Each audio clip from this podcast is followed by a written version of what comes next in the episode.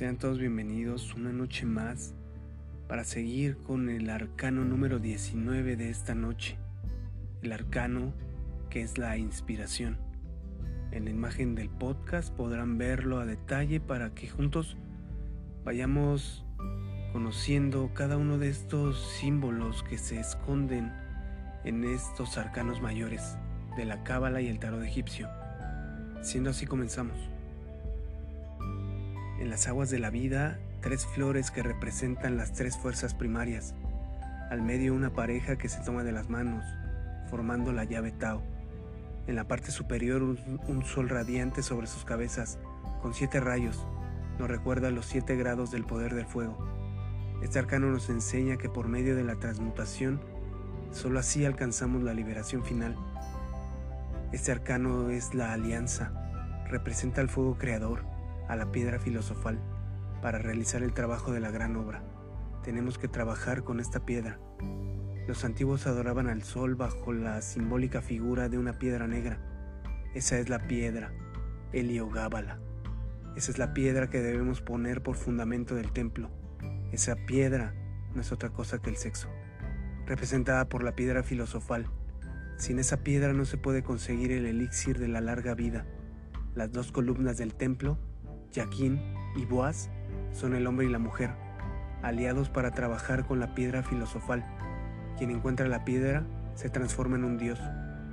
Aquellos que edifiquen sobre la piedra viva encarnarán al verbo. Aquellos que edifiquen sobre la arena fracasarán y sus edificaciones rodarán al abismo. Esas arenas son tantas teorías, religiones muertas, sectas, etc este arcano, la obra del sol, el hombre y la mujer que se toman de la mano y el sol brillando sobre ellos, nos indica que este arcano se relaciona con el misterio del fuego. El aspecto sexual de este arcano lo encontramos en la suma cabalística 1 más el 9 nos da 10. Este es el número profundamente sexual. Ahí está el círculo y la línea, los misterios del, ligam yoni. Solo es posible llegar a la autorrealización mediante la transmutación sexual. Esta es una alianza sagrada entre hombre y mujer para la magna obra. Una de las pruebas de que alguien haya alcanzado la autorrealización íntima del ser, dice el Tao, esa es de conservar el cuerpo incorrupto y despedir un perfume. Cuando el Akash, causa causorum del éter y principio básico de los tattvas, se concentra en los órganos sexuales, entonces es la base psíquica de la sangre, y el Akash puro es el alimento de los místicos. Llevan dicha sustancia a la sangre y pueden vivir sin tomar ninguno del alimento. En el siglo XX el hombre se ha olvidado de estos misterios, el varón ha perdido el sentido del valor, la humanidad está en plena decadencia, la esencia anímica está esparcida entre todas las entidades del ego, pero cuando se va disolviendo, se va formando la perla seminal, cuando se destruye el ego, cuando se estudia y se analiza, se forma ese embrión áureo entonces entran en el hombre los principios inmortales. Pero todo esto es una cuestión totalmente sexual. Muchos intuía en otros tiempos lo que es la energía creadora. El ser humano actualmente no es más que una legión de diablos llenos de íntimas contradicciones. El único valor que tenemos es la esencia, esparcida entre tantos yoes. Este es el arcano de la alianza o de la victoria. En pasadas lecciones ya hablamos sobre la sal de la alquimia, que es el cuerpo físico, el mercurio, que es el ens seminis dentro del cual está el ens virtutis, y el azufre, que es el fuego, el foat, el kundalini.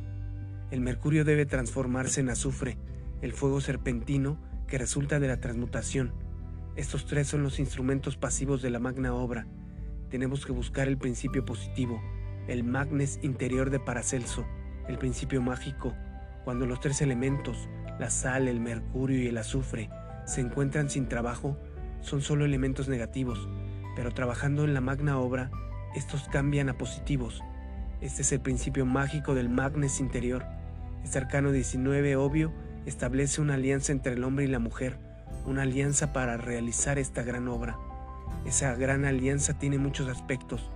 Ese traje famoso, ese es el Sahú egipcio o el Toso Ma Eliacón griego o sea, el cuerpo de oro del hombre solar, el traje de bodas para asistir al banquete del Cordero Pascual.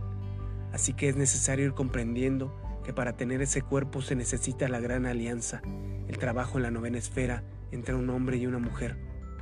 Así como aquí abajo hay una gran alianza para alcanzar la iluminación, se necesita otra gran alianza allá arriba, el espíritu divino, el alma humana y el alma espiritual. Deben fusionarse las dos almas, la masculina con el alma espiritual femenina. Esto no se logra sin haber eliminado los yoes, los egos, los agregados psicológicos y haber así también eliminado el cuerpo de deseos. Las dos almas deben ser una. Esta es la gran alianza entre el caballero y la dama medievales. Esto lo encontramos en los libros de caballería, el romancero, las baladas, el conde Roldán, los juglares trovadores. El caballero que pelea por su dama es el alma humana, la dama es el alma espiritual.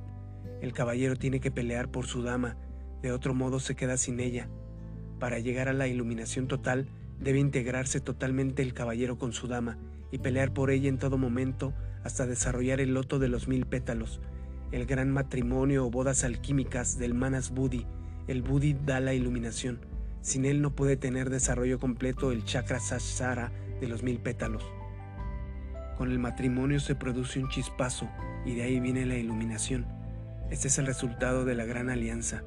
Ese chispazo divino sobre esa glándula pineal da la intuición iluminada junto a la purividencia. Ese es el triunfo total. La intuición iluminada es mejor que una clarividencia. El sol espiritual es el que cuenta. El sol de la medianoche nos guía y orienta. Hay que esperarlo todo del poniente, no esperes nada del oriente. El sol sirio es el sol central, punto gravitacional de la Vía Láctea. La meta de nuestros estudios es entrar en el absoluto. Para esto debemos emanciparnos de todas las leyes de los siete cosmos que nos rigen.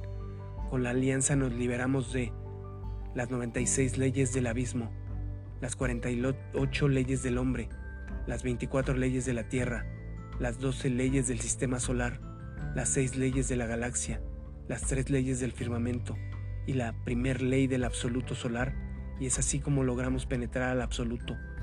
La llegada al absoluto está sembrada de renunciaciones y muerte.